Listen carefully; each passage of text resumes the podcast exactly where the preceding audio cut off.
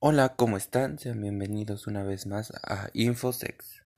Como verán, en el podcast pasado hablamos sobre el amor, el enamoramiento, cuáles eran sus etapas, qué pasaba durante ellas y todo esto. Pero pues como verán en el título, hoy estaremos hablando sobre la ruptura amorosa. Durante la ruptura amorosa tenemos preguntas muy comunes que las vemos a diario en familia, en amigos, hasta en la tele y son que pues ¿para qué amar si al final siempre nos rompen el corazón? ¿Por qué nos duele cuando nos enamoramos o cuando, más bien cuando tenemos una ruptura amorosa? Y muchas personas dicen, ay, ¿qué puedo hacer para sentirme mejor? Y pues hoy estaremos dando una posible respuestas a estas preguntas, a saber un poco más el por qué nos duele y todo esto, lo veremos hoy en este podcast, así que quédense y no se vayan. Bueno, pues comenzaremos un poco tomando lo del podcast pasado del amor. Y es que, pues, en el enamoramiento nos alimentamos de sentimentalmente con palabras de nuestra pareja, abrazos, besos, la intimidad, las caricias, detalles y miradas que pues nos llegan a plantear ideas, ilusiones y vivimos en un espejismo, por decirlo así, donde vemos nuestro reflejo en el otro y ocultamos lo que nos, nos, lo que nos desagrada de, de él o ella. Esto quiere decir que pues nos reflejamos en nuestras parejas como como lo que queremos, pero dejamos a un lado las las indiferencias, dejamos a un lado y ocultamos los desagrados, lo que no nos gusta, las molestias que tenemos hacia nuestras parejas. Todo eso lo ocultamos por vivir en un mundo donde creemos que vamos a estar bien, donde nos sentimos amados, donde nos sentimos felices y pues es un, un espejismo. Entonces, hay personas que dicen que pues no importa si el amor es salado, si es amargo, si es dulce o si tiene espinas. el amor es amor y pues todos lo hemos vivido, todos hemos pasado por un enamoramiento, una ruptura amorosa, entonces también sabemos que el que en verdad ama, no importa nada, no importa nada, va a tomar el riesgo que sea necesario sobre el mundo, siquiera va a pasar por decirle algo, pero el que en verdad ama va a estar ahí para ti. No, obviamente en todas relaciones hay peleas, hay indiferencias, pero pero vamos a tomarlo en la parte en la que no va a importar nada eso y nos van a amar. Entonces en la ruptura amorosa todo esto no importa porque es cuando nos preguntamos cosas como por qué no funcionó, por qué todo no salió como yo esperaba. Entonces todo eso que creíamos en la ruptura amorosa nos dan la realidad, el espejismo se rompe y es cuando nosotros entramos en depresión es cuando sentimos dolor y pues es cuando también esto se rompe gracias a palabras que llegan o nos dicen como todo ha terminado, ya no siento nada por ti, el clásico no eres tú, soy yo, hasta aquí llegamos. Esos tipos de palabras se convierten en aquellas que van a acabar con el espejismo que creamos nosotros a las ilusiones, los planes, todo se va pues a la nada, se va por un tubo porque pues, te creaste una vida con esa persona que al final no funcionó, que se crearon expectativas que al final pues se rompieron. Son palabras que sí duelen y duelen mucho. estas palabras llegan a deprimir muy feo a las personas, incluyéndome. Son palabras que rompen con todo lo anterior y pues uno no sabe todo lo que puede llegar a sufrir. Llegamos en un momento que es tanto que uno no sabe cuántas lágrimas puede derramar o que simplemente no sabíamos que teníamos, que podíamos llegar a derramar tantas lágrimas y que al mínimo recuerdo, al movimiento, sensación, se derraman y corren como un río en picada. Es una forma de decirlo mía, eh, de decir no sé cuánto o no sabía cuánto era el dolor que me ibas a causar, tanto que no sabía que podía llorar, tanto que al mínimo recuerdo o sensación me iba a doler. Entonces, pues después llega la psicología o la ciencia a explicarnos que que no estamos que más bien que estamos equivocados, el amor no duele. Señores, el amor no duele.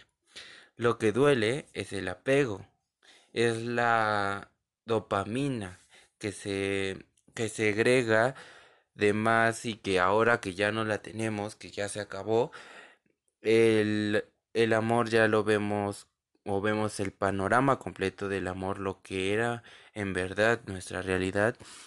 Entonces, pues hablamos aquí otra vez de la dopamina, como en el podcast pasado del amor, que era la que generaba pues todo esto del enamoramiento, era lo que nos hacía sentirnos felices, que era como una droga, por eso dicen que el amor es una droga. Entonces cuando esta se acaba, pues es cuando sentimos dolor. Entonces, cuando el amor es verdadero, no duele.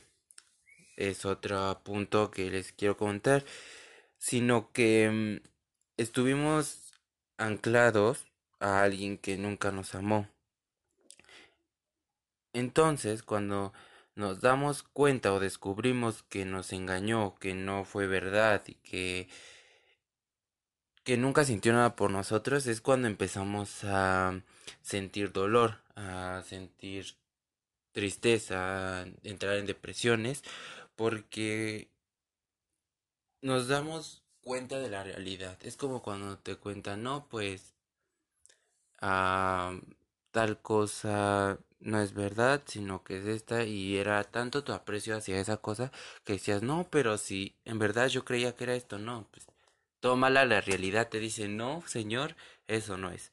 Entonces es lo que pasa con el amor, cuando uno se da cuenta de que esa persona nunca te amó, de que pues no sintió nada por ti y todo lo ya mencionado es cuando empezamos a sentir dolor.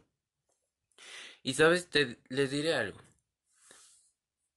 Algo que que pues me ha ayudado mucho que una persona muy acercada a mí me lo dijo y es que mm, cada ruptura y contestando un poco a la pregunta a las preguntas del principio es que cada ruptura es una gran lección de vida. Es una gran lección que te va a dejar muchas cosas y cuando tú compruebas cuál fue el propósito de la relación, el por qué esa persona llegó a tu vida, que que te des cuenta el verdadero significado que tuvo tu relación, te prometo que ya no va a doler o a lo mejor duele menos. Pero te prometo que cuando tú te des cuenta de esto, cuando tú digas, ah, él llegó a mi vida, ella llegó a mi vida por tal cosa, me ayudó a tal, aprendí esto, no aprendí esto, todo eso te va a ayudar a superar. Eh, también es un poco acerca sobre la pregunta que decíamos que que, podemos hacer para sentirnos mejor. Entonces, es un poquito más hacia esa parte, pero yo te diría eso, te daría ese consejo. Aprende de ti, aprende de tu relación. Ah, di esto aprendí, esto no aprendí. Cuando te des cuenta el por qué, va a ser más fácil dejar ir todo. Va a ser más fácil estar feliz, más fácil de decir, bueno, ya terminamos, está bien. Y también te recomiendo que no termines mal. Siempre trata de terminar bien. Si no se puede, pues tampoco vas a forzar a algo que no se puede hacerlo. Entonces, si quieres terminar bien, si quieres no terminar con tanto dolor, te recomiendo esto. Pero si a ti te terminaron, te recomiendo lo anterior, que fue aprender de tu, aprender de, de lo que te deja esa persona en tu vida. Espero que no me haya este, enredado un poco, pero espero que me entiendan. En el siguiente punto veremos que hay tres principales cambios en nuestro cerebro tras una ruptura amorosa.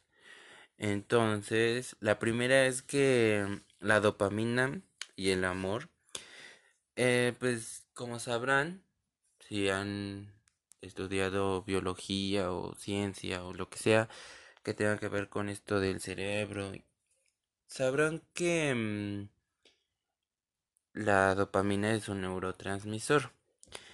Entonces, este tiene un efecto estimulante en el cerebro que es el encargado de regular nuestros deseos y motivaciones. Uh, y es la causa del por qué nos solo pensamos en esa persona amada, en ese ser querido.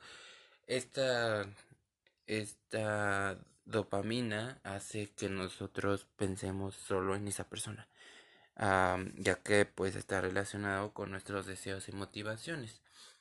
Entonces, eso es lo que pasa con la primera parte de nuestro cambio del cerebro, que es cuando esta se pierde, es cuando nos duele porque ya deja de segregarla, entonces nuestros deseos y motivaciones bajan, es como de, no, me lo quitaron, me quitaron lo que más quería, entonces es cuando te pones triste y te deprimes. La segunda parte eh, del cambio segundo cambio más bien es tiene que ver con el núcleo de las preguntas difíciles. este se llama el núcleo de accumbens, creo se pronuncia, la verdad no sé cómo se pronuncia bien, pero este núcleo hace un balance o es el que hace el balance de de, mm, de las pérdidas, perdón, y ganancias. Pues estas, ah, pues es lo que nos hace equilibrar. Ah, pues en esto gano esto, en esto pierdo aquello.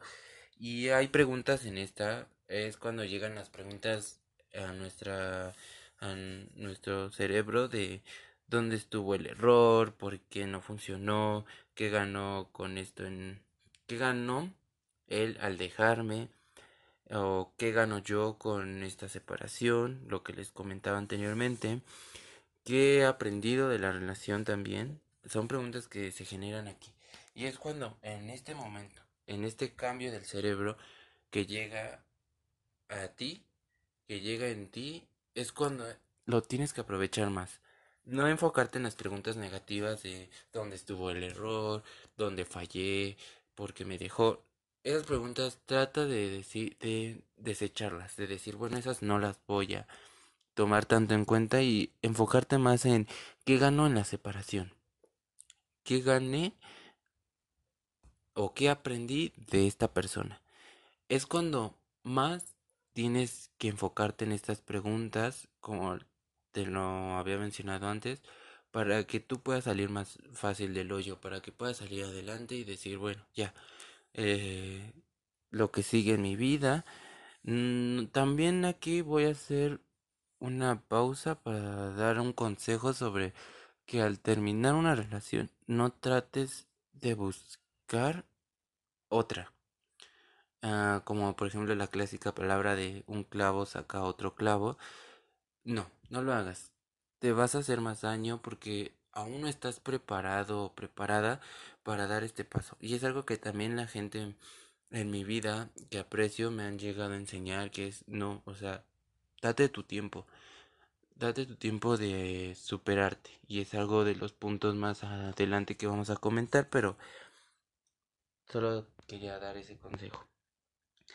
Eh, aquí se activa también en este núcleo se activa también en decisiones como económicos, ah, como por ejemplo qué es lo que te va a dar ganancia este negocio, este negocio no me va a dar ganancia nada.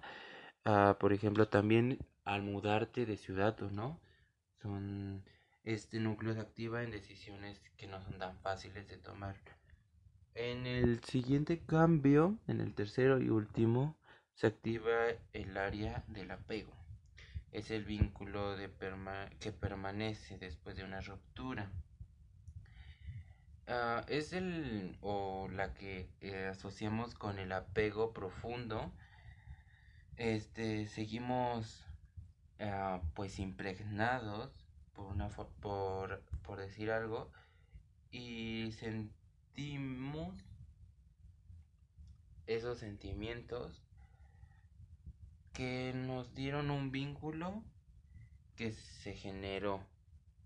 Ah, creo que no lo expliqué bien, pero hagan de cuenta que en esta etapa se activa los, recuerdos de todos esos sentimientos porque seguimos impregnados de todo lo que se generó en la relación, los sentimientos, el vínculo que sentíamos con esa persona. Y esto duele porque si no eres capaz de romper o poner freno a este impulso, puedes llegar a hacer muchas cosas de las que más adelante te puedes arrepentir. Con la cabeza más fría, tal vez te des cuenta de que chin, la regué, o chin, esto no era, ay, como fui tan tonto, fui tan tonta para hacer esto. Ah, pondría unos ejemplos muy básicos sobre qué es lo que podría llegar a pasar de lo que te arrepientas y la verdad creo que en adolescentes es muy común que nos lleguemos a arrepentir porque todos hemos pasado, estamos pasando algunos por esta parte que es aprender de nosotros, ah, de nuestras relaciones. Entonces, algo de lo que muchas personas se llegan a arrepentir como adolescentes o a lo mejor también como personas adultas hoy en día es enviar un mensaje de, mm, pues de despedida o más bien desesperado. Un mensaje de decir, Ay, fue un gusto conocerte, pero sabes que en fondo no lo haces tanto por despedida, sino por desesperación de saber de él o de ella. Entonces, dar mensajes desesperados, no lo hagan, por favor. Nada de los puntos que voy a decir lo hagan porque nos llegamos a arrepentir. Y otro punto es llamar más de 20 veces, a pesar de que sabemos que no nos va a contestar o de que nos va a contestar grosero o grosera. Ah, otro punto es romper o borrar todas las fotos y videos. Este punto es por si la, la relación no ha terminado como tal. Es por ejemplo, si te dicen, ah, pues quiero tiempo, o no sé lo que quiero, y lo quiere pensar, o tú quieres pensarlo, porque también se vale decir, sabes que a quedarnos un tiempo, ah, espero poder hablar de eso, de que si sí funciona o no funciona, em, tomarse tiempos en la relación, pero continuando con esto, es más para eso. Si no sabes si tu relación ha terminado, no llegues al impulso de, ah, no, pues rompo todo, ah, quemo todo. la verdad, este punto yo lo llegué a hacer y me llegué a arrepentir porque pues después, pues quieran o no, son sus parejas o fueron sus parejas y no todo fue malo. Entonces, los bonitos recuerdos siempre hay que tenerlos y los malos pues simplemente desecharlos. Otro punto de esto podría ser bloquear a esa persona de todas nuestras redes sociales, WhatsApp, Facebook, Twitter, Instagram. a lo mejor te arrepientes después. A lo mejor querías saber. O querías que fueran amigos. O no sé. Pero en ese punto la verdad yo nunca he bloqueado a nadie. Siento que bloquear a una persona es muy infantil. Ya no es como que, ah, me hiciste daño, te bloqueo. Pues total, ¿no? Lo eliminas máximo de tus amigos. Pero pues ¿para qué bloquear? Como hay que tomarlo como que pues tampoco es como que él va o ella van a andar, ay, a ver si ya tiene novio. Claro que hay gente así, pero pues no lo hagan. Tampoco eso es recomendable. Y el punto más fuerte que les recomiendo que nunca lo hagan es buscarlo. Aunque estén muy desesperados, no lo busquen, se harán más daño y la verdad no, no es bueno buscar a esa persona que sabes que te va a seguir haciendo daño si es que tu relación estuvo mal o tu relación terminó mal. Si no terminó mal, pues buscarlo, mm, no lo busques al principio, date tu tiempo. Ahorita vamos a hablar sobre eso, pero date espacio. Y bueno, en un tiempo no te hablo, en un tiempo pues mm, sí terminamos como amigos o no, no terminamos como amigos, pero pues no lo busques tan rápido. Si es que no terminaron mal, si terminaron mal, definitivamente no lo busques jamás. Ah, de estos puntos, sobre todo lo que hemos hablado, hay veces que después de la ruptura amorosa llegan a, salir dos cosas o pueden generarse dos cosas en nosotros, que es el síndrome de abstinencia. Este síndrome te lleva a recaer una y otra vez en el proceso de abandonar una relación como por ejemplo decir no le llamaré y le terminas llamando, no lo, volvo, no lo voy a volver a ver y lo terminas volviendo a ver. Todos esos puntos que decimos que no vamos a hacer y lo volvemos a hacer. Son cosas que puede llegar a generar después de una ruptura. Otro punto sería la tolerancia que pues por este lado eh, significa que cuando más ves a esa persona deseada en lugar de sentir que tu deseo se calma, ¡pum! Mentira, tu deseo no se está calmando, simplemente ah, pues sucede todo lo contrario, tienes todavía más ganas de seguirla viendo. Y pues estos dos puntos que pueden generar después de una ruptura amorosa que pues no es nada recomendable. Ahora vamos a ver o a contestar ¿Qué puedes hacer para sentirte mejor? ¿O qué hacer para que ya no nos sentamos tristes por nuestra ruptura amorosa? Y pues, si hay esperanza, la verdad, si hay esperanza de ya no sentirnos mal.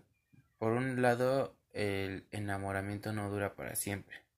En segundo lugar, que lo que funciona para superar una ruptura es lo mismo que funciona para superar cualquier adicción. Los puntos que voy a decir ah, a lo mejor no solo funcionan para superar la situación amorosa, sino pues, como dijimos, el enamoramiento es como una adicción. Entonces, les diré lo siguiente.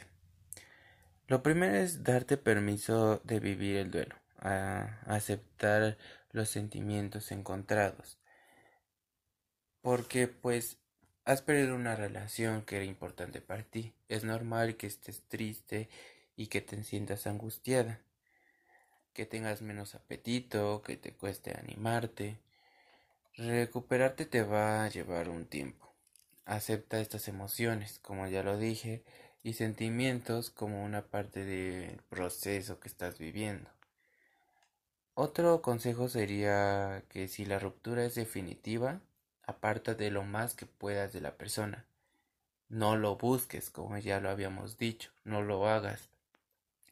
Evita las llamadas, los encuentros, los lugares comunes en donde se veían.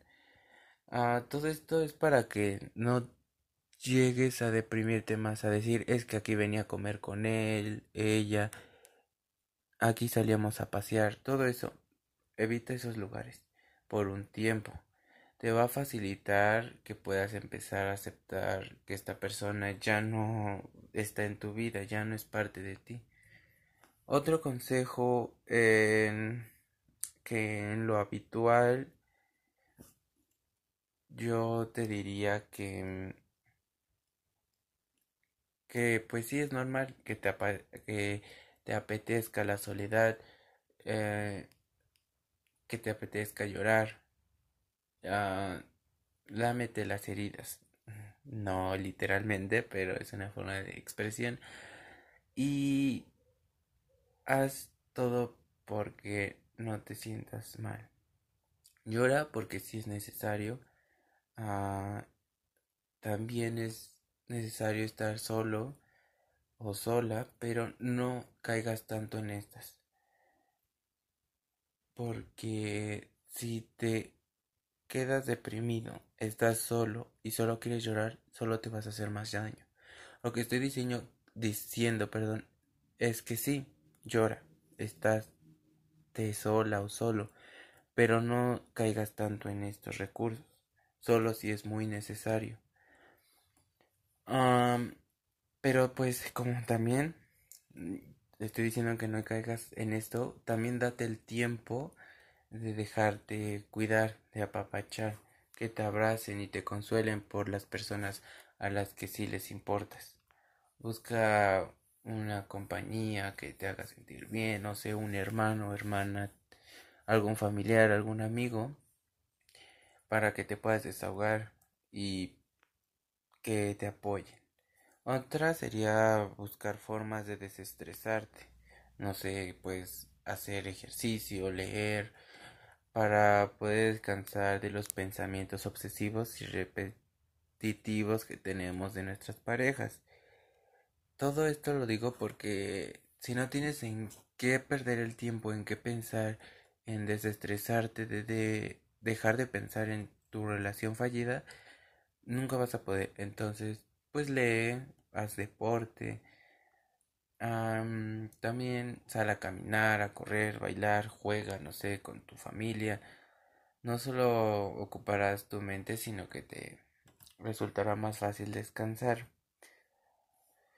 Ah, otra sería que una forma genial de suavizar el malestar es utilizar las meditaciones guiadas para calmar tu mente. No sé, busca en internet cómo meditar, cómo sentirme mejor. Hay, muchos videos que te dicen cómo meditar, te dicen y te explican paso a paso cómo hacerlo y para que pues te sientas bien. A otra pues sería que veas hacia un futuro. Mm, ve lo que sigue, di bueno ya pasó, no funcionó, Seguiré mi vida, seguiré, tómate el tiempo para ti, para conocerte a ti también, para amarte a ti, antes de poder amar a alguien más. Y por último, solo queda decir que recuerda que nada es para siempre, ni el dolor, ni las relaciones. Tal vez te cases, sí, tu matrimonio funcione, sí, pero recuerda que también pueden llegar a fallar, porque hoy en día como lo dije al principio, muy pocas personas buscan una relación estable. Eh, ya solo buscan relaciones por ratos, por momentos y ya no buscan nada serio.